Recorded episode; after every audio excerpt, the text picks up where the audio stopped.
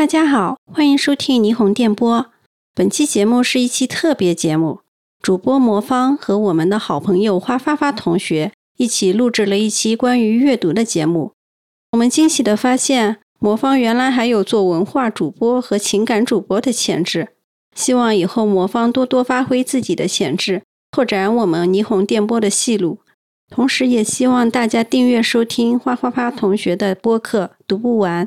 那接下来就有请魔方同学开始他的表演吧。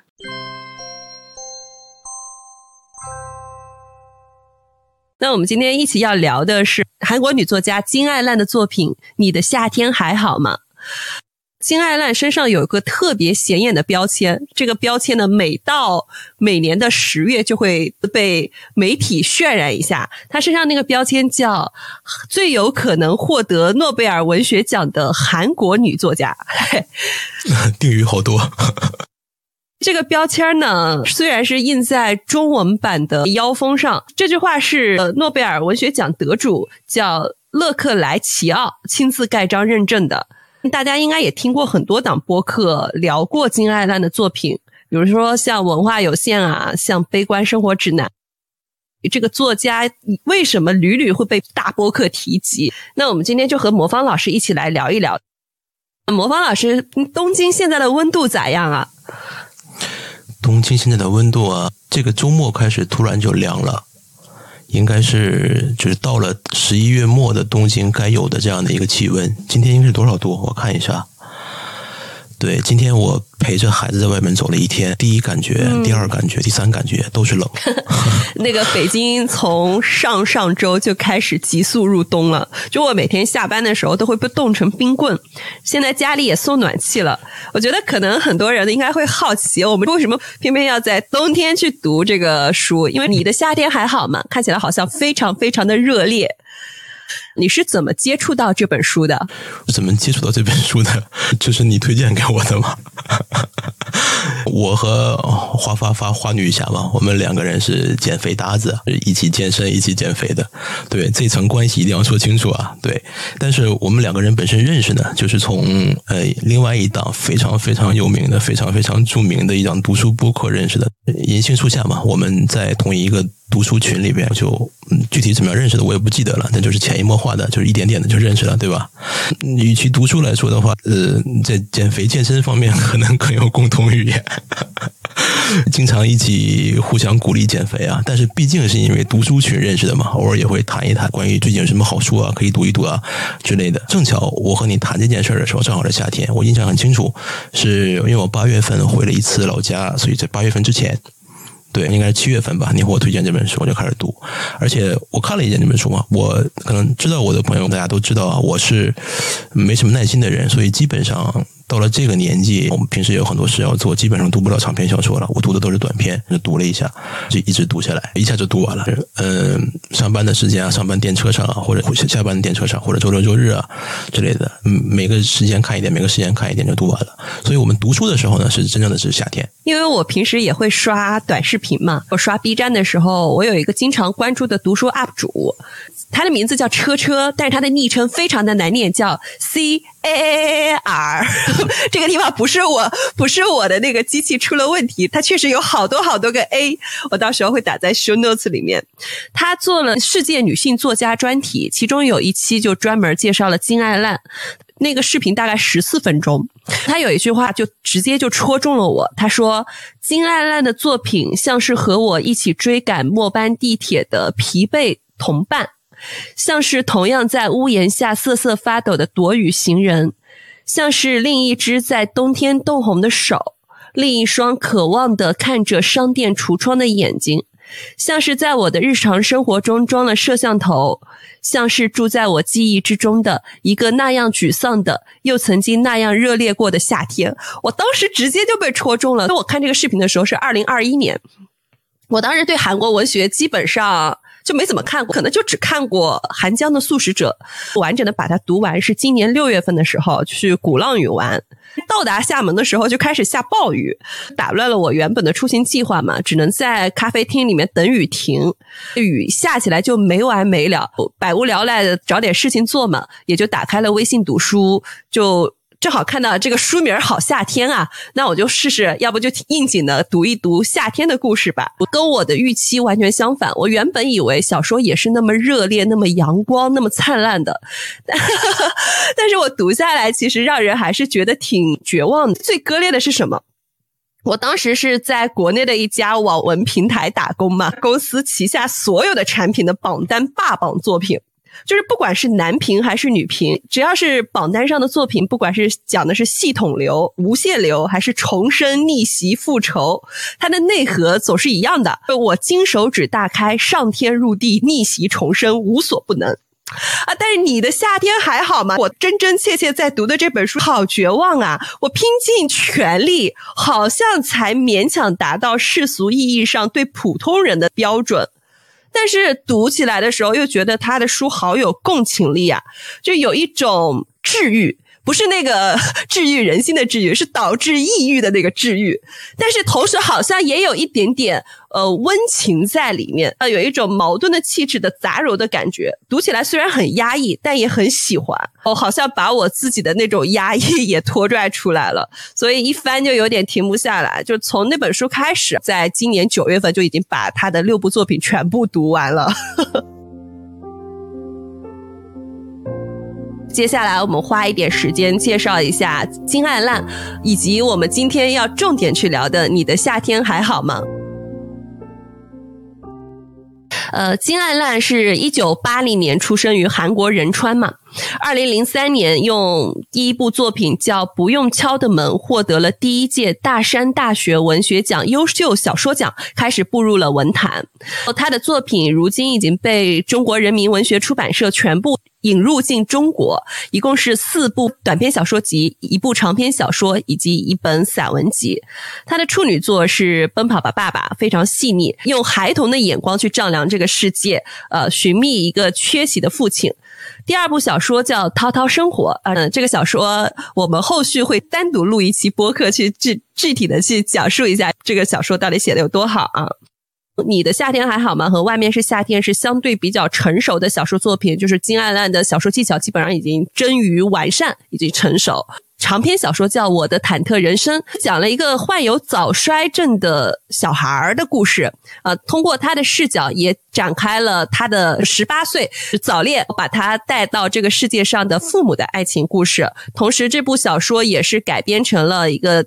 呃，温情电影叫《扑通扑通我的人生》，是江东元和呃宋慧乔一起主演的。散文集叫《容易忘记的名字》。如果大家对他的创作背景以及小说里面的那种细节感兴趣的，可以去读一读这本书，你会对他创作的小说有更深层次的理解。嗯，我看的第一本第一篇是《你的夏天还好吗》，它是。编辑选的这个书的书名嘛，所以就看了一下，很惊艳。我可能又要说日文了，因为我想不到合适的中文，就是那种 “setsnaku”，就是呃男女之间那种又不舍得，但是又不能按照自己的想法来实现的这种情感，写的很微妙。呃，这本书呢，应该是我没记错的话，应该是二零一二年它写的一部作品，在韩国出版，但是。呃，可能国内翻译成汉语正式出版的话是二零二二年。我又查了一下，这本书翻译成日语也是大概这个时间。这本书成熟十年以后才被介绍到国外，而且金爱烂他是。八零年出生的人，实际上和我是同龄，我是八零后。看到他介绍他的这本书的时候，就说八八零后作家，韩国的八零后女作家，当时就有一种非常亲亲切的感觉嘛。虽然我对韩国这个国家没有什么认识啊，非常粗浅，除了看一看电影以外，没有什么认识。但是同龄的作家还是很吸引我，所以我是你介绍我这本书以后呢，我就非常非常积极的读了一下。这本书里边写了，一共是写了八个故事。每一个故事里边都是一些小人物，非常非常小的人物，是小到不能再小的社会，真的是非常底层的这种人。就你会看到挣扎在生活里边的一些人的众生的这种群像。每次看的时候，都会觉得，可能生活本来就是这个样子的。他这八个故事嘛，有出租车司机，呃，有都市的女白领，新婚的夫妇，还有提前进入更年期的呃清洁工嘛。每个人好像都在一种绝境中挣扎，而且他戛然而止，就卡在最绝望的境地。六月份读过一次，今天为了录节目，重新再看，看出了一些新鲜感。就我会觉得，呃，你不用在乎说我们如果把这部小说全部剧透了，你看会不会没有惊喜感？不存在的，就这部小说属于你随时读都会有惊喜感，怎么被剧透都不用害怕的这种类型。那我们就先聊聊，就让我们最印象深刻的篇章。我读了第一篇，就是《你的夏天》，写的是一个刚步入职场不长时间的一个嗯职业女性，她上学的时候呢，呃，遇到了一个比自己大几届的学长。这个学长呢，完全是她憧憬的完美的恋爱的对象，说侧脸非常好看啊之类的，身材非常修长，轮廓非常修长之类的。呃，可能追求的恋爱的甜蜜的场景。都在这个人身上出现过，这是一个完美的恋爱的对象。当时这个学长是有女朋友的，他可能对自己有一些不自信。总之就是两个人没有在一起。每次他能收到来自学长的联系的时候，他还是很高兴的，每次都很兴奋。有一天，他突然收到了学长的邀请，让他去帮一个忙。他在之前呢，听到别的学长就大家在一起吃饭的时候提到过，说这个人的仕途最近不是很顺。呃，以前在一家公司上班，可能受不了那个环境。比如说提到一些性性贿赂，他这个学长呢，在性贿赂结束以后，到那个去给人付钱的这样的一个角色，就非常压抑的一个生活状态。学长本身这是想当导演的，在前面前面一个公司做的不是很开心，辞职了，去一家比较小的有线电视台做导演的工作。学长联系他说有一个工作需要他来帮忙，非常非常的着急。当天呢，他本来是要参加因为溺水而身亡的一个小学同学的葬礼，但是他还是去了。去了以后才发现，他的学长让他帮的忙是一个大胃王的一个比赛，他是作为一个衬铺衬的人物在那里扮丑的这样的一个角色。对对，他觉得非常非常的抵触，这本人是非常不愿意的。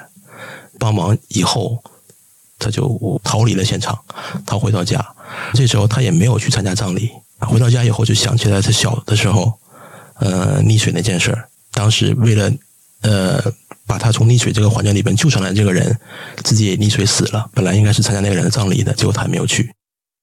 让我意外的，就是在大胃王录制结束以后，这个故事产生了一种翻转。我觉得他把两个毫不相干的场景居然能够串在一起，呃，我所以这个是让我最震撼的地方。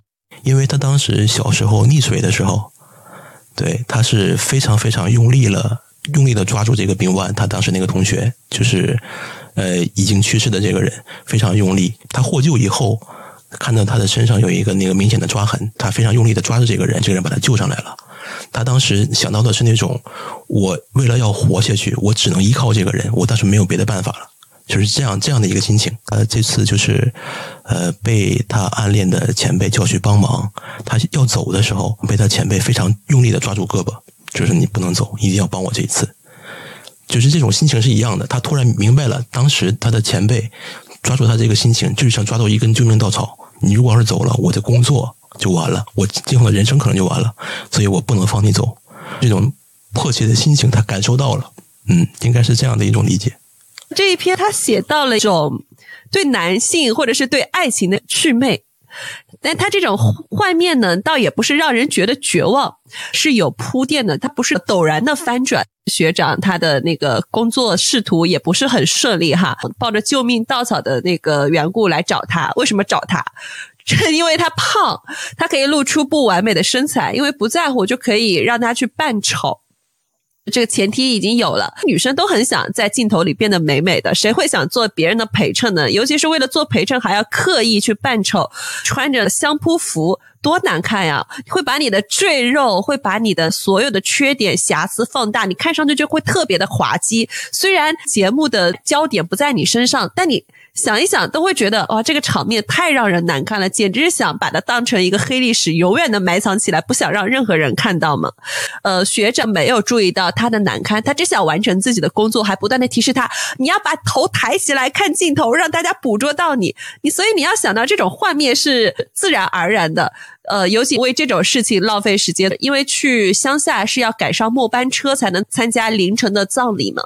因为这件事情没有赶上末班车，错过了。曾经最好朋友的葬礼，这种懊悔就会非常的深刻，他的幻灭又会加深一层。刚才里面还有一个细节啊，文章里边提到，他参加新生欢迎会的时候，那种也很微妙的，也很好理解的一个小女孩的心思吧，想自己离开一下时间，引起一下注意啊，或者怎么样。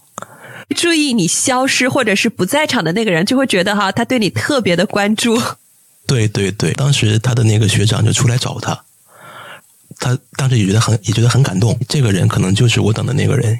他在之后和朋友一起介绍的时候，你喜欢什么样的人，他就会说我喜欢那个注意到我不在的人。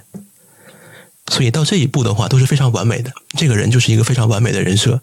结果两个人在呃机房里边一起上网的时候，他问了一下，说：“哎，你为什么那天晚上回来出来找我呢？”那个学长说：“因为我的学长叫我去找你。”当时第一反应是叫教科书式自作多情，让我看到了自己的影子。这个不会，这个不会，这个花女侠应该应该不会这样的。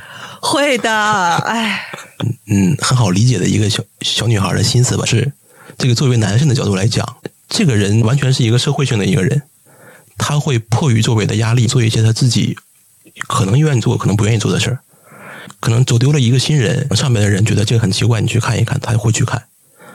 呃，所以到延伸到后来呢，他作为助理导演在现场，明显看到导演的情绪已经非常不好了。这个人怎么你找的这个演员怎么这样？怎么这样不配合，脸也不抬起来，这样是没法拍的。所以他迫于这个压力的话，他还会说：“哎，你把脸抬起来，你一定要看到你的脸才行。”就是这样的一个人，没有什么特别，没有他想象的这么美好。就是一个去有一点点理想，但是最终还是会屈服于社会压力的这样一个比较平凡的一个男性而已。这是爱情幻灭的幻灭的最彻底的那一瞬间，就是和我预想的完全不一样。之前我预想的东西也和实际完全不一样。对，我当时看到这个小说的时候，有一段话我还挺就还挺有感触的。那他当时为什么会暗恋这个学长呢？因为学长在那儿点评照片的时候，看到了一张，就是。应该是个春天的照片吧，镜头那女生应该在中间。学长说他很喜欢这张照片，说我好像看到了这个女人的生活。我是用微信读书看的嘛，我看到这条句子划线说：“哟，学长你好油啊！”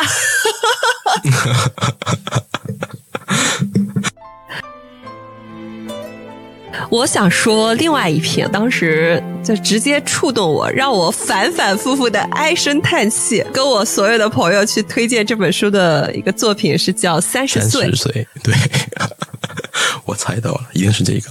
是这一篇，这一篇是个书信体嘛？呃，主人公我像一个复读班的姐姐写的一封信。她这个人呢，是因为被她的前男友骗进了传销组织。传销组织呢，套路都很类似，就告诉你你会获得更多的财富，呃，什么月入过多少万不是个梦啊。但是你前提是你要月入多少万之前，你先要买一千万韩币的商品。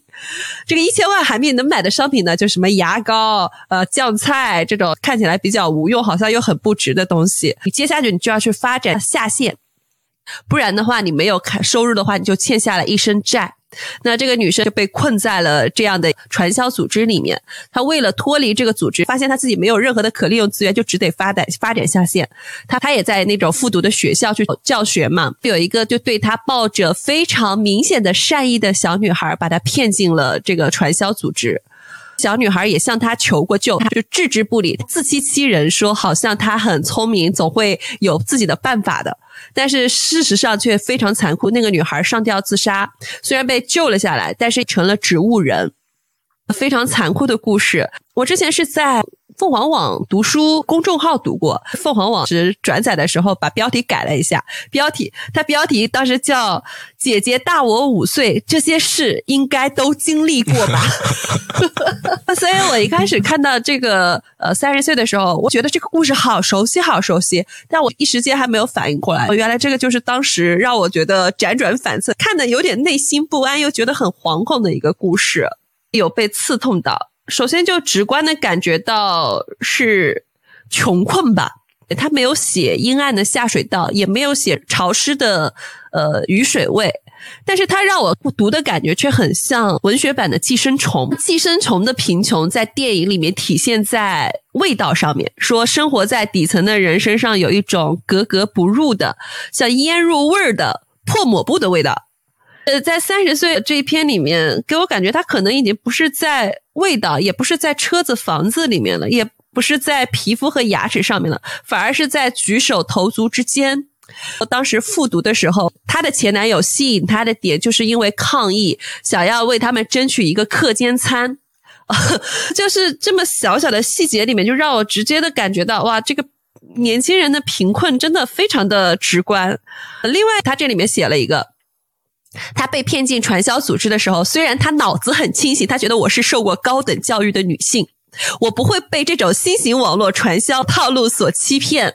书里面是这样写的：我听过一个五十多岁的男人讲的课，他说：“只要我努力，好像谁都可以实现梦想。”这句话听起来好俗啊，不值得一提。但是这种俗气的话，好像能够打动人心，给人一种虚假的希望。呃，韩国的当下的社会跟我们现在的社会是有点类似的，经济下行不再是说你只要努力就能获得所有回报的时代了。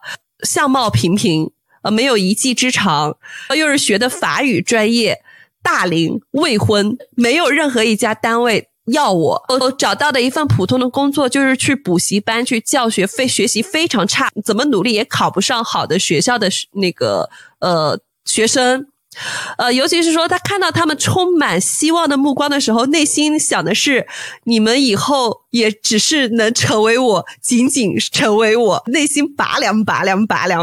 这不就是余华老师上综艺的时候说：“嗯，时代变了嘛，再有人告诉你说你努力工作就会获得很好的回报，这是已经是鸡汤了，不再是现实了。”作为一个男性来讲的话，就会觉得。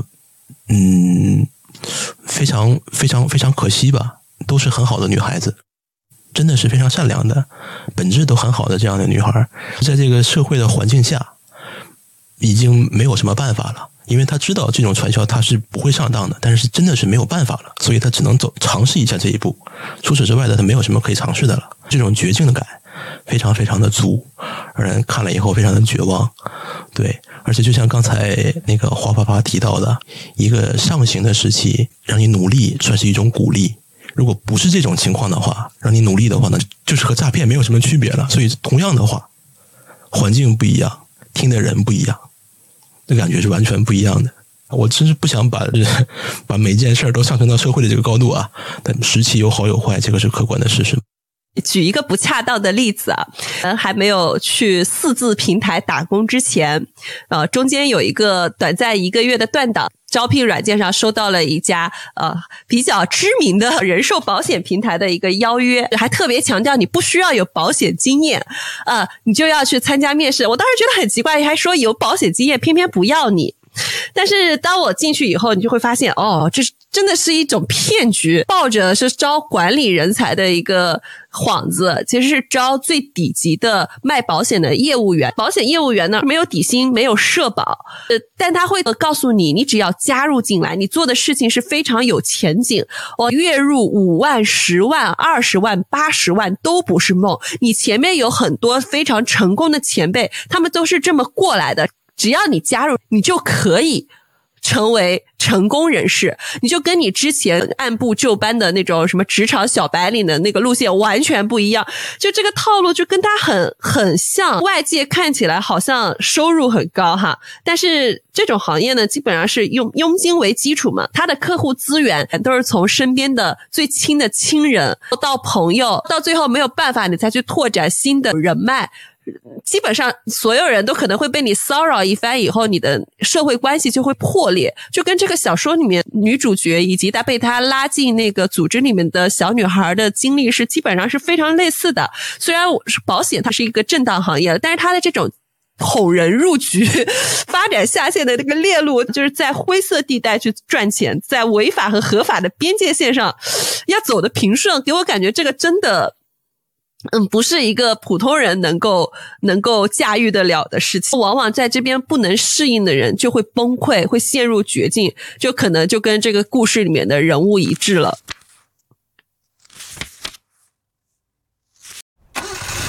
我非常喜欢的，呃，名字叫的《那里是夜，这里有歌》。呃，故事的主人公是一对夫妇，男性，他是一个出租车司机，他嗯，给人提供担保。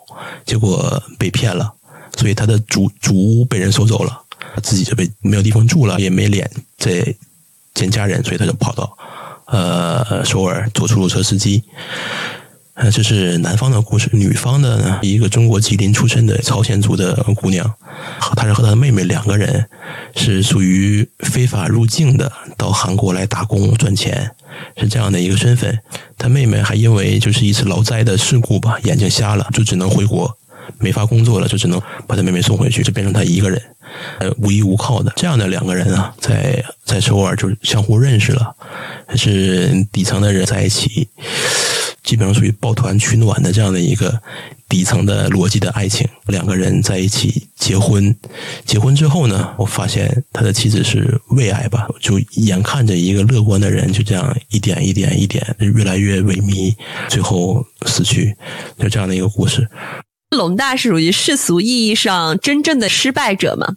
四十岁一事无成，有家也不能回，只能在外面去打拼。他在四十岁的时候遇到了他命定的爱人，他们也曾经有过一段两个人什么都不做就依偎在一起如胶似如胶似漆的日子，但是特别的短暂。嗯，当时在一起的时候说要学中文，呃，明华就送给他一个磁带，这个磁带把那种。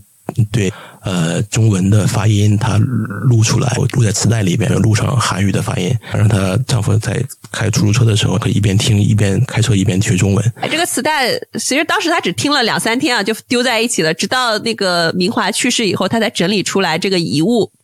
它是有很多中国的打招呼的常用词句。明华去世以后，他在街上开出租车，循环播放明华录的磁带。呃，你现在在哪里？认识你很高兴，中国朝鲜族女性的声音，一个人开的出租车拉一些不知道是谁的乘客啊，这个画面真的，你就觉得很孤单，很孤独。我非常的寂寞。我以前从来不知道出租车司机的一天是怎么去度过的。我们之前做音频平台，大家老说出租车司机是我们的一个广大的受众，我们要拓展那个什么出租车司机的那种终端。我从来不知道出租车司机平时会听什么，爱听什么，听什么歌。我们所有拿到的都是非常抽象的报告，但这部小说就给了我们非常具体的实感。比如说他爱听那一首老歌，呃，也是因为乘客要求的。但是当他把把它放出来，好不容易找出找到了这个歌的名字的时候，乘客却又不太满意了。他就喜欢那种，呃，让他吊起他的胃口，但又想不起来，呃，他真正的名字，就永远留着一种悬念的感觉。我觉得这个，这才是真实的一种生活的质感。没有这种体验的人，是永远体会不不过来的。打动我的，或者最让我觉得很难以接受的，就是两个人的爱情基本上没有什么物质基础，在一起抱团取暖才能活下去这样的一个状态。明华他之恋爱的时候，他还说我要去咖啡店，我想去一家更好的一个地方，想去体验一下。虽然生活的很贫困，但是从来没有忘记想想过一点更好的生活，没有忘记憧憬，对生活的这个憧憬还是一直都在的。但是，就是偏偏这样的一个人，最后得了癌症离世了，非常让人心疼。还有一个地方就是，呃，发现他得了癌症，旁边就会有很多人说一些闲言碎语嘛，就是说这是一个非法劳工，他知道自己得癌症，他自己活活活不久了，所以他才会赖上你，才会和你结婚。龙大他自自己应该是应该是他不会相信这些话的，但是到了一定环境啊，或者在那个环境里边，周围人这么说的话。他是控制不了自己的情绪，还是呃做出了一些过格的举动吧，对吧？我印象里是打了他妻子，打了明华，把他抱起来啊，说你是不是骗我这样的，这样的。另外一个就是这个小说遇到了他的堂侄子，呃，龙大好像对。对人际关系、对人的认知敏锐度非常的低，他没有看出他侄子并不想跟他扯上任何关系，也不想跟他深入的交谈。但是龙大却是真真切切的为他的堂侄子啊，堂侄子是一个检察官，为他的生活蒸蒸日上，为他的妻子怀孕感到由衷的祝福和自豪，还说：“哎，我想炫耀我的侄子真的是当检察官的。”呃，他的侄子就拿了一个废弃不用的名片给他，电话。地址全是假的。他又不想让他知道他真实的地方住在哪里，还特地绕去了以前住的地方，因因为绕绕到那个地方要回到他自己的家，还要重新打车。哎，结果又被我们龙大发现了，发现一个人在那焦急的探头探脑打车。本来龙大还想他要是顺路的话可以捎他一程，结果发现是他的侄子。啊，我觉得天哪，这个故事真的五味杂陈。我今天去看的时候，我感受到一种尴尬。而且发现是他侄子的时候呢，他没有勇气去上前质问，他自己就像做错事一样，他自己退回去了，退到一个阴暗的胡同里面，没有没有被人发现。对，是。说一个题外话哈，那里失业，这里有歌，非常对仗的一个标题嘛。它让我想到了一个韩国的导演叫洪尚秀。洪尚秀有一部电影叫《这时对那时错》。洪尚秀他里电影里面的主角永远是那种呃呃孤僻的知识分子或者是不得志的艺术家哈。他的电影里面总是会表现人从不熟啊熟再到陌生这种微妙的场景。所以我今天在读这部小说的时候，我觉得金爱烂写这篇小说的时候也有一种。电影导演的视角，他描现的画面是非常具象和影像化的表达。那我为什么会想到洪尚秀呢？就是我看这部小说的时候，他有一些动作，比如说去去接人的时候，中间会哈一些气，哈一些烟，就觉得冷飕飕的，很孤寂嘛。看起来的时候，内心就非常的凉。就彻骨的凉，而洪尚秀的电影里面，电影永远发生在冬天，男女主角都穿着不太合身的呃薄薄的棉衣或者是羽绒服，好像要哆嗦着发抖来掩盖彼此的内心的尴尬和隔阂。所以我看这个小说的时候，就会想到，这真的是作家和导演这种的文字的不同文体的一个互通。就是这篇小说，我认为啊，是这八篇里边就是影像感最强的一个。嗯，描写的话也不是那种花了很多笔墨和篇幅去描写影像，那种一笔带过。但是你会感觉真的是很具体、很形象，人就在面前。他侄子的是不是婚外恋，我不清楚啊。说搂着他的腰，就这样一个动作，你能感觉到。然后旁边停了一辆出租车，又是冬天，几笔就能把那个形象勾勒出来的非常非常鲜明。他们在等车，觉得这个人可能上我的车，看了一眼，镜头推过去，他把车推进了，从两个人身边开过去，回头看了一眼。等了一下，上车以后发现是他的侄子，就像胶片一样娓娓道来的这样一个感觉。而且和他侄子有一一点点缠绵的那个女孩问了他侄子一句：“哥哥还会来吗？”这样的一句话，包括他前一段时的之前那些细节的描写啊、环境的描写，人物形象就很立体。我对，所以这能牵扯到他侄子在他出租车上的时候会想：被我叔叔看到了这样的一幕。我对话里面又说妻子正在怀孕。马上就要生孩子了，这些小的构思啊，加在一起，觉得，嗯，每一个人物都是活生生的生活在他在的这个环境里，一点也不出戏，画面感也很强。是这篇文章里边，他的人物的纵向写的实在是太饱满了。比如说家里面的亲戚，和他一起开车的那些司机啊，呃，侧面描写，比如说他和他侄子说话的时候，说我和我开车的那些朋友说我有一个检察官的侄子，他们还都不相信。下次我当着他的面给你打电话，你一定要接电话。这样的这一句话，你就能感觉到他和周围的人相处的时候是一个什么样的状态。我有一个当检察官的侄子非常厉害，大家都说你吹牛吧，这肯定是你吹牛。你们家怎么会出这样的人？大概这样的，所以就。特别强，还有一点就是置身于东亚文化那种环境里边，就感觉特别的真实。比如说里面有一个细节，他龙大开车啊，是拜祖坟那一天，他开车骑摩托车出事故了，倒在地上，正好被大家看见，大家都商量这个人应该怎么办的时候，最后还是带着他去拜祖坟了，因为毕竟是家家族里边的人。所以说，这个人已经非常不堪了，非常烂泥扶不上墙，但是还是要去带着他去拜祖坟。还有他侄子是检察官，他们两个人实际上年纪差的并不是很多，因为就是辈分大，但是年纪差的不是很多，社会地位就这么悬殊。但是就是因为我是叔叔，他是侄子，所以他的侄子虽然特别不愿意和他有任何瓜葛，但礼数上还是非常周到的。我你问我问题，我都要我都要好好的回答。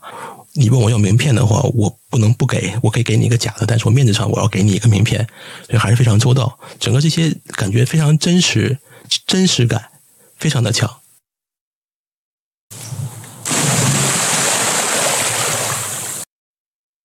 呃，另外一篇叫《水中的歌利亚》。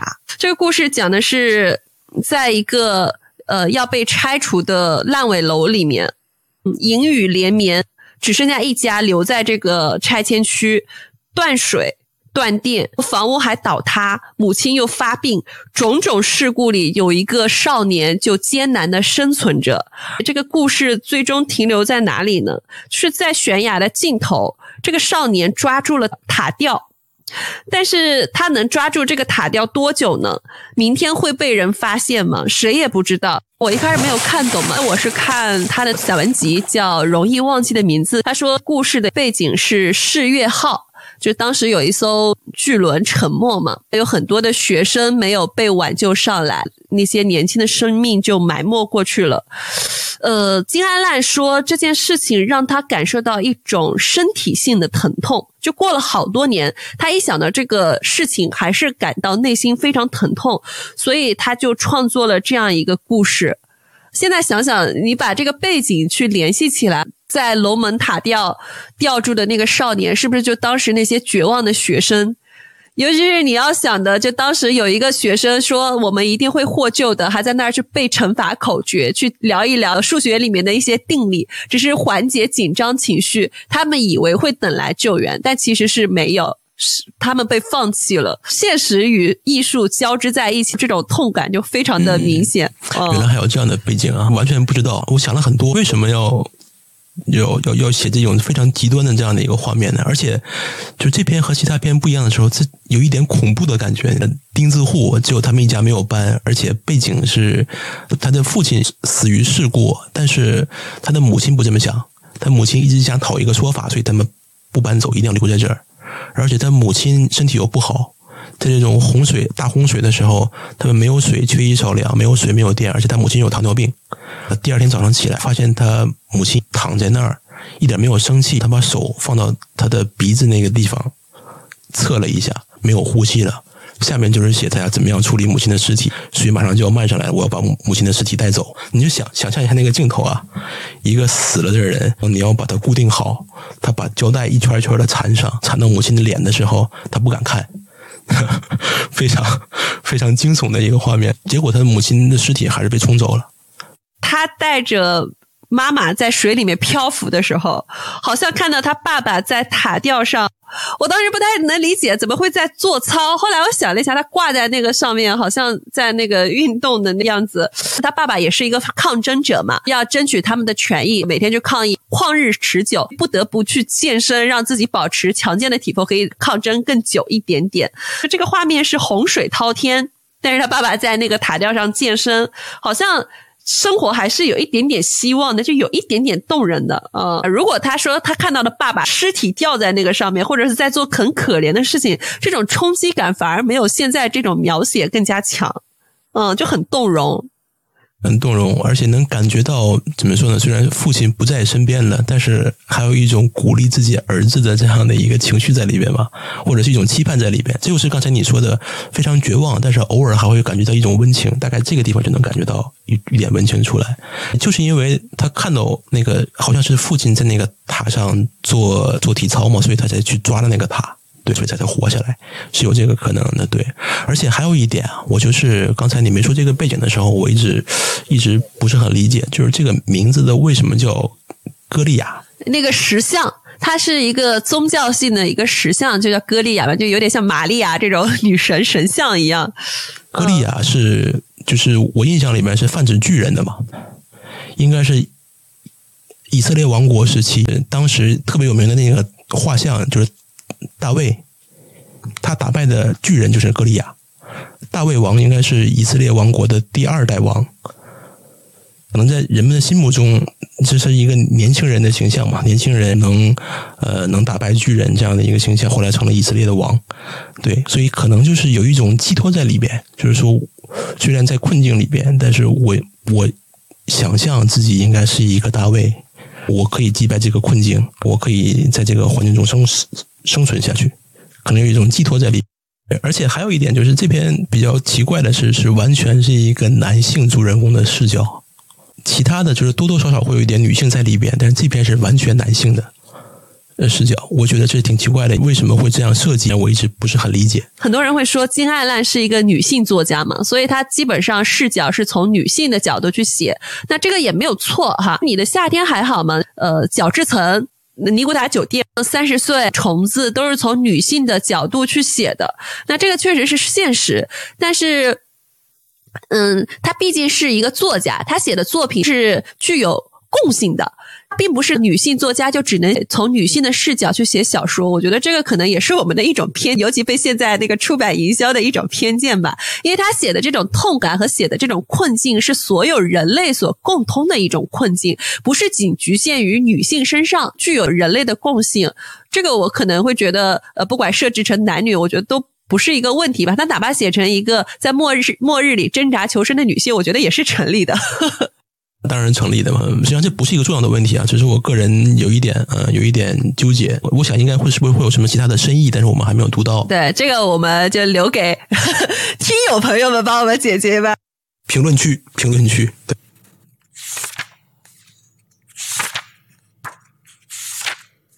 一天的轴呢，我印象里面应该是这本书里面最短的一篇。一个五十多岁的单亲母亲，她。辛辛苦苦抚养大的一个儿子，我因为一些小的过失，现在是在劳教所吧。他自己本身呢，也是一个生活在底层的人，他有两份工作，一份是发传单，还有一份就是在仁川机场的清扫卫生间。他感觉到生活压力非常大面积的脱发。就每天出门的时候要把上班的时候要把头巾裹得严严实实的，这样才不会被人看出来。在坐公共汽车的时候也会被人指指点点，大家都没有什么恶意啊，完完全就是哎没没见过这样的人，看到以后我觉得很想奇怪，指指点点的这样的。然后他承受这样的压力，就是这样的一个故事，没有什么情节。他的儿子呃给他来了一封信，他们之间没有什么交流，在探监的时候吵了一次架，儿子给他写信可能是带了一种比较好的期待吧，结果打开以后就是。呃，妈妈给我一点零食，给我带一点零食来，就是这么一句话。他还把这张纸翻来覆去的看了一眼，是不是还有别的夹层在里边？是不是还有别的信纸？背面是不是还有？结果什么都没有，就是这样一句话，就是当时那种绝望的感觉啊！辛辛苦苦一个人把孩子养大，孩子可能犯了一些错误，现在在劳教所里边，想积极的修复和孩子的关系，换来的就是这样非常冷漠的一一句话吧。第二天是中秋节，别人因为有家人或者有孩子或者有家庭，他们不想上班。反正我已经什么都没有了，那我就去上班吧，就是这样的一个故事。呃，我觉得好像像启玉女士这样的主人公，她她真的很容易被人家忽视。一般作家写普通人，也很少会切入到一个清洁女工她一天是怎么度过的这样的一个视角去写吧。她写启玉女士，她不是在机场卫生间打工吗？他把机场的卫生间那个让人不适的画面描写的那么详尽，这个是让人很很少有人会真的这么写。我们在机场或者是在卫生间里面见过各种很脏很脏的厕所，让人闻过各种让人不适的味道，但真正有人写出来，好像还是第一次哈。对，写的很细。比如说有这么一段，是他早上上班之前，呃，他起床以后。呃，在家里面准备饭的时候，他写了他他家附近的邻居，因为他从别邻居家的电视听到的那个天气预报，他是这样写的：隔壁家的电视里，身穿韩服的气象员正在播送天气。本次黄金周受高气压影响，晴朗天气正在全国范围内持续。对面的人家，在高速高速客运站售票站工作的姑娘，正面色泛黄的刷牙。隔壁的年轻妈妈昨天在银行窗口饱受粗鲁顾客的折磨，今天还没开始工作就已经筋疲力尽了。呃，躲避身体不便的亲戚而早早出门工作的出租车司机，等待大客户的理发师表情还算好，就是就是白描了一下他周围的，他能从他的窗户能看到的这这些人的一个状态，就是感觉就这么几句话，把一些周围的小人物啊的那种各种。不幸啊，或者各种无奈啊，都带得出来了，我感觉非常的细，非常的真实，非常的有生活感，这是一点。还有一点就是，我觉得这篇文章是这一本书里边文笔最流畅的。他早上起来，窗外传来熟悉的机械声，声音来自劳务公司的摩托车，像寒冬时节狗急，像寒冬时节的狗急促的喘气，发出吠叫声。奇遇女士拉开窗帘给房间换气。胡同里有位老人骑着摩托车，摩托车后面放着垃圾袋。不一会儿，食物垃圾里、食物垃圾计量袋里露出的污水、气味，乘着呃凌晨清凉的空气进入奇遇女士的家。那是昨天夜里辗转反侧的城市阴沉着脸、伸懒腰时发出的口臭。对，就是 非常的巧妙，让人感觉到，哎，生活感也有，文学性也有。呃，就不是很理解哈。做功课的时候发现，它的韩文版和日文版，它的标题都叫《飞行云》，出处就是这一篇一天的轴里面嘛。什么叫飞行云呢？无非就是一架飞机离开地面，呃，飞机要使出浑身解数克服重力嘛。表面看起来沉稳从容，但是它经过的地方会露出一长串叹息的痕迹，那个就是。飞行云从这篇文章里面挑内容去书名儿，是不是也因为他留下了一些痕迹？作者也希望呃别人也能够关注到像他们这么微小、平凡，然后又是比较边缘的人物呢？这个可能是我的过度解读啊，我不知道你怎么理解的。可能有点悲观啊。他工作的一个环境嘛是在仁川机场。当时我读完这本书以后，正好是从仁川机场倒飞机回国嘛，所以我下了飞机倒机的那个瞬间。我到了仁川机场，我马上就给你发了一个微信，说我在我在仁川机场，我拍了一个那个当时那个画面呢。我说我在找奇遇女士，对对，所以当时就是机场本身就是一个给人希望的一个地方嘛，各种各样形形色色的人，刚到韩国的留学生啊，还有刚刚通过呃那个婚嫁网站，我刚嫁到韩国的越南的新娘啊之类的。机场是一个形形色色的人经过的地方，是。给人感觉的能量应该是比较正向的，可能要出发了开启一段新的人生了，大概是这样的一个地方吧。但是就是就是有人会困在这样一个在充满希望的这个地方，他但是他困在这儿了，他没法出发，没法找新的人生，只能被之前的人生不停的拉扯着，他哪儿也去不了。这是我就是一个非常强烈的对比吧。所以说，呃，飞行云啊，就是飞机起飞的时候。呃，会会出现的一朵云，但是他可能经常看到，但是他自己一次也体验不了。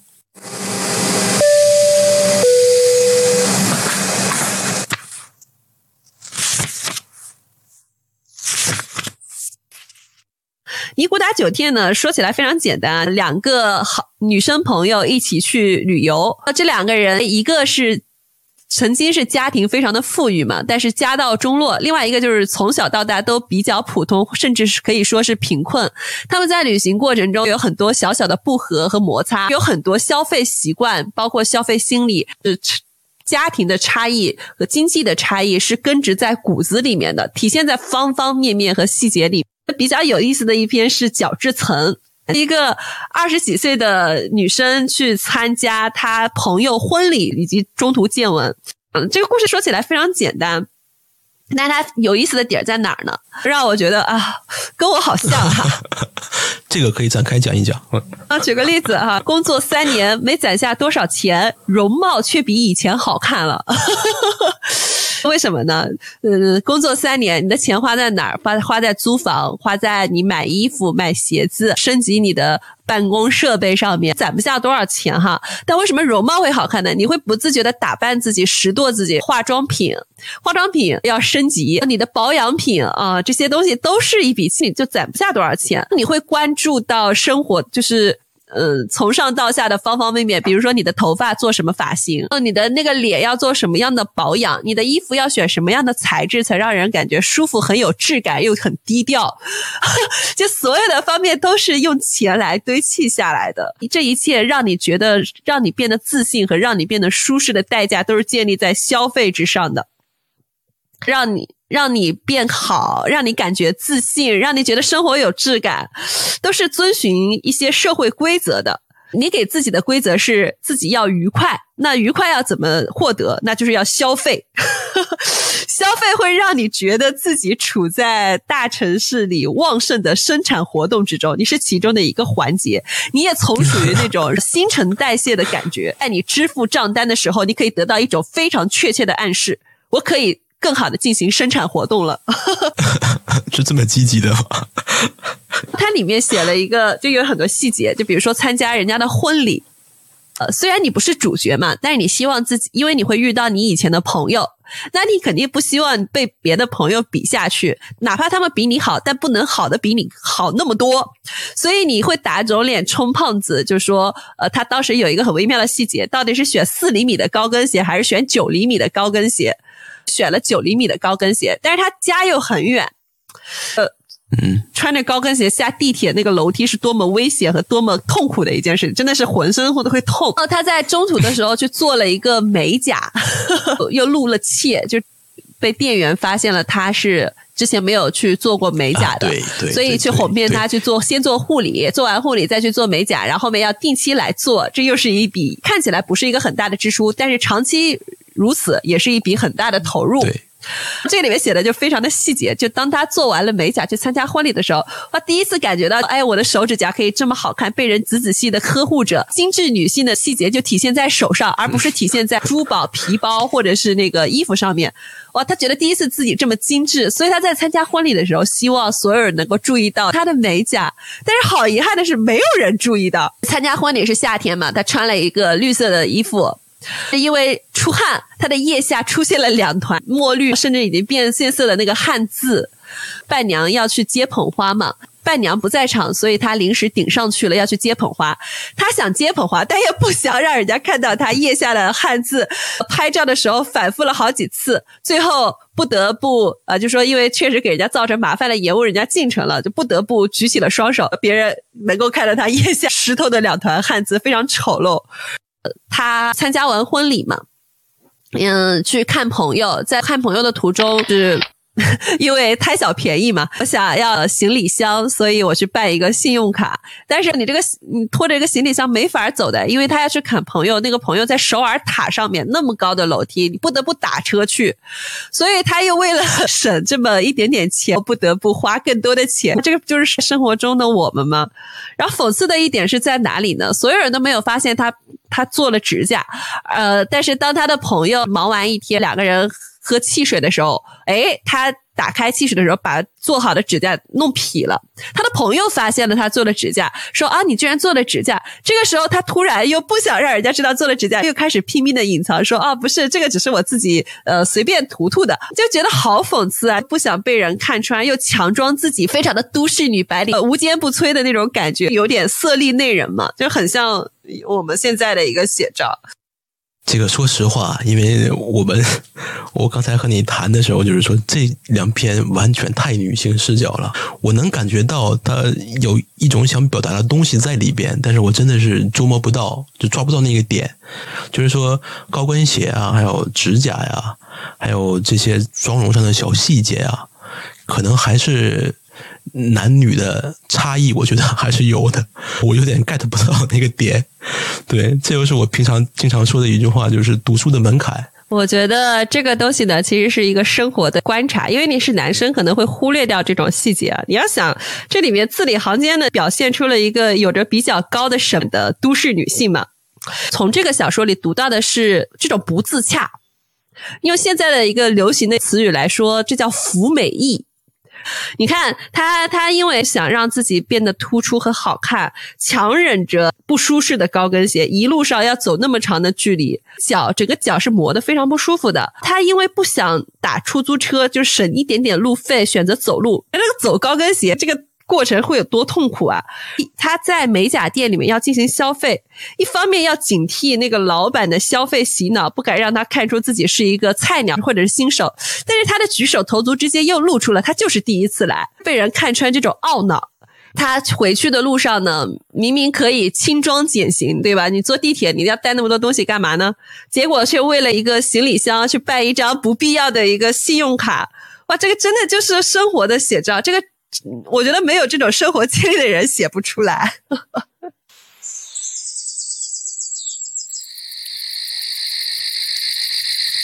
呃，虫子这篇呢，讲一对新婚夫妻搬进了一个叫蔷薇公寓，一两年之间发生的故事。一开始是生活是进入了甜蜜的婚姻，中间有一些琐碎的生活的碎片，因为意外怀孕嘛，这个女主人公逐渐挺起的孕肚，以及她心态上的变化。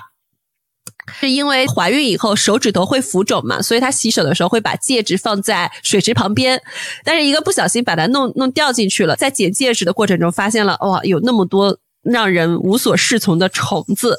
在这个老旧的公寓里面，这个出租公寓里面，一开始有生活的一个变迁，另外也有一些隐秘的不安，生活的碎片全部揉在一起了。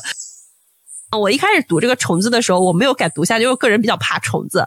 读下来给我感觉，虫子好像不仅仅只是现实中实体的虫子。我不知道你怎么去理解这个小说里面的虫子。嗯，首先呢，我也非常怕虫子啊，这个是非常怕虫子。这个可以说一下，就是所有腿的数量超过四的我都害怕。他提到虫子是也是一点一点提到的，可能在家里面发现了一个什么虫子。他把戒指碰到下面的草丛里边的时候，他可能随时是要生产的一个状态了。他要在嗯一片草有很多虫子的那个草丛里面去找一个戒指，就是呃，就是对我来说生理上非常难接受，非常非常非常不想进去，是这样的一个状态。而且就像你说的吧，它这个虫子里边的对他来说不是特别危险的东西，就是一种不安的存在，所以。影射出我个人理解，就是它影射出一种生活里边的一点点的不安越来越多。就是说，可能两个人刚开始新婚燕尔的时候，非常的恩爱在一起，嗯，除了甜蜜就是甜蜜，一点一点的，比如说居住的环境的不好啊，她丈夫开始加班，回来的很晚。这边这里边可能写的比较隐晦啊，就是说，可能是因为加班，有可能是因为别的问题不回来，嗯，不在家，感觉到一种一点一点点的无助也越来越多，而且他。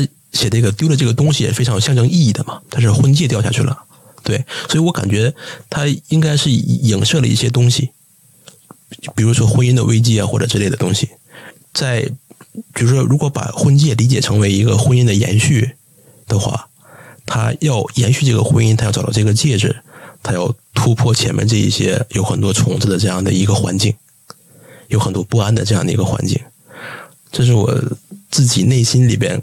就是自自洽的一种解释的说法，所以虫子呢，就是各种各样挡在生活面前的各种各样的不安，还有不相信或者不信任之类的东西。我在小说中，它这个里面有生活的一地鸡毛嘛，虫子的意象给我感觉还是蛮恐怖和惊悚的。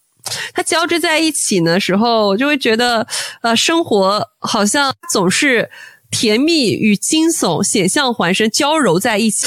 一个人怀着孕，在公寓里面要生娃嘛，生活压力会变得更大，所以她的丈夫要不得不在外更更努力的加班啊。当然，可能她不回家的原因，也有可能是出轨。孕妇一个人在家里面，就会感觉被忽视，她的所有的情感需求都没有被满足，所以她整个人是非常孤单和绝望的。她的感官就会变得更加的灵敏，会关注到更多小小琐碎的事物。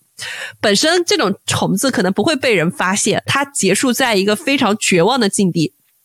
他一个人摔了一跤，躺在那个草地里面，无人救援。我当时看完这这篇的时候，我第一个反应我发给了我的朋友，叫《生育劝退指南》。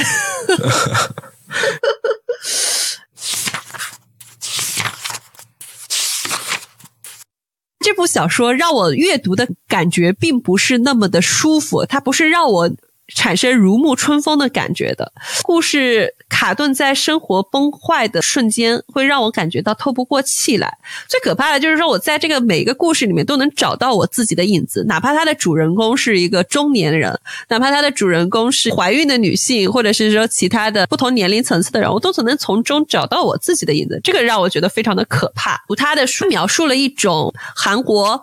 中国甚至是日本整个东亚年轻人的一种困境嘛？这个在介绍三十岁的时候表述过。首先，他展示了一种努力不一定获得回报这种无望的感觉。三十岁里面有一段自白是这样写的：对于涉世之初的我来说，虽然还有千万左右的学费贷款，不过我仍然乐观的认为，只要找到工作，迟早会还清的。没有想到找工作超乎想象的艰难。法语系毕业，大龄女性，相貌平平，没有哪个地方愿意要我。更加雪上加霜的是，父亲遭遇车祸，家庭摇摇欲坠。这是个非常复杂的问题。父亲没有闯祸，却要承担最终的责任。好像是有一天，父亲的朋友借了他的货车，不幸与三辆轿车相撞，当场死亡。除此之外，还有一个人失去了生命，受伤的人更多。因为这件事，本不宽裕的家庭彻底衰落，再也无法修复。穷困可能是一种共性吧，大环境不好，专业小众，女性，尤其是年龄可能慢慢往三十上走的女性，要找到理想工作难度非常大。偏偏这个时候，原本家庭支柱父亲还出了事，雪上加霜，完全就看不到希望。不仅是这本书，金爱烂其他的小说里面也是有非常直观的写贫穷或者是无望的感觉。这个小说里面写了很多都市丽人，但是他的都市丽人好像都只是纸糊的包装，大多都是拿着不高的薪水，哦在三十岁左右的一个青年。他们的生活就是特别的平凡和普通，每天为了这薪水而不得不在他的岗位上，呃，忍气吞声。都说得挣的钱都是精神损失费嘛，每个人都是日复一日的过着这样的生活，一种看不到尽头的生活，贫困的阴影是如影随形的。呃，魔方，你为什么会特别想推荐金爱烂的小说呢？你觉得它的特色在哪里呢？首先，我对金爱烂他写人物的这个态度，写小说这个态度我很喜欢。呃，他写的很多都是小人物的不幸，生活的那些艰辛，生活本身就是痛苦的，非常的痛苦。生生活的痛苦是常态，就是比如说你无聊啊或者寂寞，这都不算是，这都不算是什么。在生活来看的话，痛苦真的是常态。就是认清这一点，我执着这一点，而且又能把这点冷静的写出来，我觉得非常困难。但是如果让我来写的话，因为很多对我写不出来，因为很多人写文章或者写小说的话，尤其是早期，他都是写自己的故事嘛，把自己投影到这个故事里面去。但是这么痛苦的生活，如果我自己精力集中的话，我是写不下去的，非常非常痛苦。呃，我是高中毕业就出来留学的这个人，语言也不好，没有什么文化认同。嗯，十八岁的年纪在海外一个人。寂寞什么？生活真的是非常痛苦的。嗯所以就是能认清这一点的，或者能执着于这一点的，把它又非常细致的写出来的，忍受痛苦把它写出来的，这是我非常崇拜吧，应该可以用崇拜这个词了吧？非常崇拜的一个作家的想法，还有一个笔法。他的视角写的就是普通人，他跟网文有一个非常大的一个区别。网文写的那些人，哪怕一开始是个小人物，但是最终总会逆袭。呃，金爱烂的故事里面，他不提供这种奇迹，他写的就是那些平凡甚至不太走运的普通人嘛。写父母，写孩子，写前辈，写后辈，写恋爱中的男女，写合租的人，写刚刚成婚的夫妻，他写的都是再平凡不过的普通人了。这些人物近在咫尺。甚至他提供了一种我生活的一种切面嘛，就这些人往往是在这种生活困境以及向上向上挣扎徘徊，但是往往就是事与愿违，不断的去下坠嘛。他写的是世俗意义上。可能被世俗意义上会定性为是失败者的一些人物，这些人他的幸运啊、不幸啊、他的狼狈啊、他的窘境、他的疲惫，还有他们种种幽微的难以言说的感受，呃，都是我们切肤可感的。嗯，对，就是这样的。就是说，嗯，生活实际上没有那么多奇迹，也没有那么多，呃。值得期待的东西，这样说是不是有点太过分了？我不好丧。我要补充一下，虽然他说生活好像没有一夜暴富的奇迹嘛，但是他写普通人在边缘挣扎的时候，给我感觉他还是带着一种容忍和温情的目光的。最让我痛苦的水中的歌利亚，那他最终并没有给到他明确的结局，他半开放式，给人一种呃悬念嘛，或者说给人一种小小的希望。另外一个，我觉得。他很懂普通人，很懂平民的生活嘛。那我们讲生活非常非常的糟糕。作为我们普通人，为什么我们会期待爽文式的逆袭，或者说希望小说里创造的人物能打破一切，战胜生活，成为强者？但是金爱烂他用他的这种故事，给我们打破了这种思维定式。他的小说里不会提供这种奇迹，也没有给普通人这种不切实际的幻想。虽然他的故事看起来有点绝望啊，但是我觉得很很难得的。一般写绝望的故事，很作者很容易陷入顾影自怜或者说自怨自艾这种感觉哈。但是金爱烂的小说让我能读得下去，或者是让我特别想推荐的原因是，他始终保持着一种平视的视角。他描述所有的人，不管这个人是什么职业、什么年龄，他都保持着一个平视的视角。他尊重每一个个体，不做任何的评判。我觉得这一点很难得。一般来说，大家在写一个人物的时候，总会带入自己的一个评价体系进去。在读作者写作的文字的时候，就会先入为主嘛。但是他写的小说不做任何的评价，他写的那个人呢，给我的感觉还是有一点点表达的力量在里面的。我会觉得他的文字风格也非常特别。我刚刚说他还是有一种温情，有一种平时的史调。我想了一下，如果我去写，我好像只能写出生活的一个小小的切面。但不能成为一个完整的故事，这可能还是跟作家的自身的修养和功力有关吧。金爱烂在里面用了很多非常生动的比喻，把生活描述出来，把这个故事给串起来，这种技巧是我觉得非常难得的，这就是作家的天赋吧。刚才你提到的，怎么说能把这个故事写得更客观，写得更平静？他会把每个文章里边除了主人公以外的每一个小人物，就是过场的人物。都写的非常鲜明。有一点是我没有意识到的，但是我觉得你说的非常对的，就是他这种平视的视角。呃，这点是真的。嗯，大家来写一个悲惨的悲伤的故事，可能作家的话写不下去，写的觉得这个实在太悲惨了。如就算能写下去的话，也是把自己这个悲伤的情绪带进去了。这种是非常经常能看到的。我或者说，如果我写的话，我应该会犯这犯这样的毛病了。但是金爱烂写的就是非常的平视的视角，就是在叙事。但是给我的感觉来说，就是越是这样平视的视角，越是这样平淡的叙事，你就会觉得更绝望一点。我觉得金爱兰他的写法是非常聪明的。呃，怎么样能把一件事写得很悲伤呢？又不是说。特别夸张的，又设定了一个非常非常特别极限的这样一个情节，比如说好莱坞大片里边的，就是生离死别啊，当然这东西也有，或者说那种极限的状态，比如说蝙蝠侠那种极限，不是这种状态的情况下，还要把这个悲伤的故事写得很鲜明，应该怎么办？我看了以后觉得有两有两条，第一条就是把普遍意义的美好的东西写得非常的破败和不堪。这个是非常能摧毁人意志的一个方法，比如说爱情啊，或者比如说亲情啊，这都是大家寄予了非常多憧憬、非常多美好期待的这样的一个感情。如果这种感情都是非常的破败和不堪的话，你会感觉这个人所在的这个环境，他经历的生活是非常残酷的。比如说像夏天还好吗？这边里边写的就是。看似的就是非常无懈可击的完美的人格的这个学长，完美的人格，完美的这个呃恋爱的对象，在生活面前也变得非常的无助，非常的无力，他也需要别人来帮自己一把。对，就这种你你会感觉一个人的爱情都破灭了，真的是非常非常可怜。还有就是说，这里是夜啊，这篇文章里面他写到的，几乎已经是走投无路的两个人了，抱团取暖才能。把抱团取暖作为爱情底色的这样两个人，到最后的话还是死别和猜忌。你已经把自己对美好生活的向往降到最低最低的要求了，即使到这样的话，他也满足不了。所以说，这种绝望感是非常淋漓尽致，写的非常聪明。还有一条就是故事的情节设计都是这种小人物之间的互相的拉扯。读这本书的时候，正好是隐性书家在说鲁迅那一期。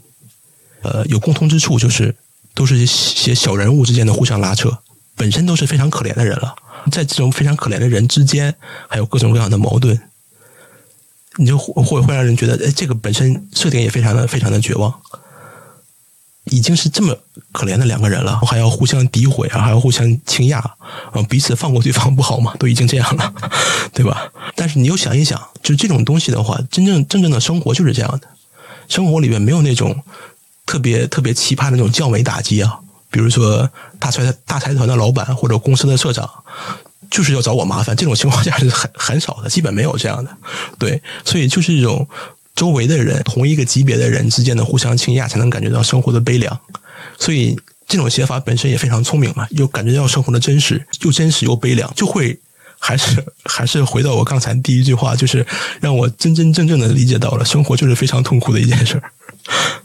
又 又上回去了啊！不好意思。另外我想说，它是一个短篇小说集。呃，我很喜欢一个作家，以前也是我们学校的一个客座教授，叫毕飞宇嘛。他讲如何评价一个短篇小说集，他是这样说的：短篇小说不能脱离脱离开短篇小说集去看，它一定要放到这个完整的文本里面去看。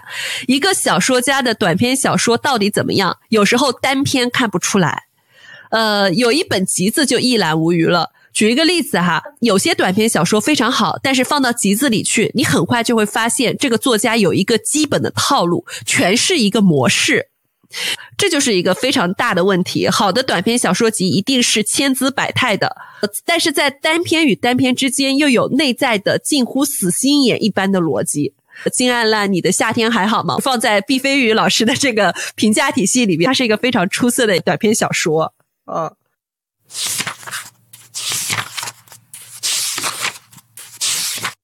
嗯，今天聊了金爱烂，你的夏天还好吗？如果你要推荐相关的作品，你会推荐哪些作品呢？我首推是川端康成。我个人真的觉得川端康成的笔法、笔触，还有写人物的那个能力，要高出其他日本作家一块的。非常非常平淡的白描，但是写人物写的很深刻，和金爱烂很像的。应该可能 金爱烂可能更像川端康成吧，就是从那个时间段上，就是说这个。嗯，写法这个感觉是很像的，也是写一般的人物。我印象最深的就是写一个在东京打拼的一个女孩子的父亲来来东京看她，十年一次，大概是这样的一个故事啊。每每十年一次来看她的时候，她的生活是怎样变化的？非常非常短，你就会看到，就就是特别短的一篇文章里面，你能看到日本社会的变化，你能看到女性思想的变化。但是你能，你又你又能看到，就是永恒的不变的，就是父亲对女儿对女儿的这种爱爱的感觉，非常多，非常非常复杂，非常丰满，真的非常厉害。这是我特别喜欢的一个作家。还有呢，就是非常有名的三岛由纪夫的金阁寺。对，我以前看过，但是基本上连情节都已经不记得了。前一段时间要重新翻出来看，也是写人物的极限状态。当然就是。有一部分是因为三岛由纪夫本人他的这个极端的性格，有些不这个这本书真的非常难理解。你去看日本的一些评论的话，日本人他也不知道这个书应该怎么样理解，有很多种猜测在里边。但是，放弃这些我们一定要寻找到标准答案这种想法，也是非常好的一本书，可以和大家一起聊一聊，读一读。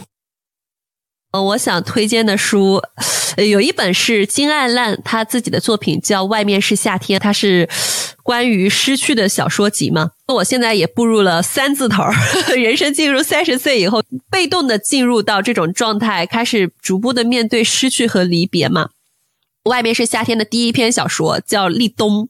它真切的让我感受到失去的空虚和生活的停滞与卡顿感。那小说情节很简单，就讲述了一家人原本买了房子，齐齐整整，新生活即将开始。他们很努力的想把自己蜗居的那个小房子打扮的非常的美好，但是意外发生了，这对年轻的夫妻失去了儿子，那个儿子叫荣誉，是他们领到了一笔一赔偿保险金吧。夫妻俩就是有一种默契，绝口不提这场事故，也默契的不提这笔钱，就小心翼翼的就把自己的伤口包裹住，好像生活是一切照旧的。但是这种照旧呢，是一种伪装出来的照旧。直到他们打扫卫生的时候，失手把就是原来他孩子所在的幼儿园会给他们寄一些水果，那个水果是覆盆子汁，红色的汁溅到墙壁上，这种伪装就被破碎掉了。失去至亲的痛，就是情绪没有办法。那个隐藏就是妻子又瞬间崩溃了。我为什么会推特别推荐这一篇？我之前养了一只小猫叫普鲁斯特，它是我的弟弟。在今年清明节的时候，因为呃肠梗阻去世了。我没有从那种麻木中或者是剧痛中反应过来。和我朋友利索把他的后事处理完了嘛，也请保洁阿姨把我的屋子就全部收拾了一遍，就基本上把他的痕迹处理掉了。我也慢慢习惯了小猫不在的时候我的一个人生活。嗯，直到有一天，我的情况跟他有点类似，也是出现在打扫卫生的时候，我看到了他的骨灰盒，宠物殡葬所寄回来的嘛，装在一个非常漂亮的牛皮盒子里面，但我一直没有勇气打开，我从来没有打开过。我那天打扫卫生的时候，看到那个礼盒结上面还有一个小卡片，上面写着“普鲁斯特回家了”。突然就情绪有点崩溃嘛，我的心情就跟这对夫妻一模一样的哦，包裹在就像一层塑料的薄膜里面。假装隔绝我们与外部世界的接触，就假装你自己适应了这种失去，假装这种痛苦好像完全不存在。嗯，但是呢，忽然有一天，就有一个瞬间。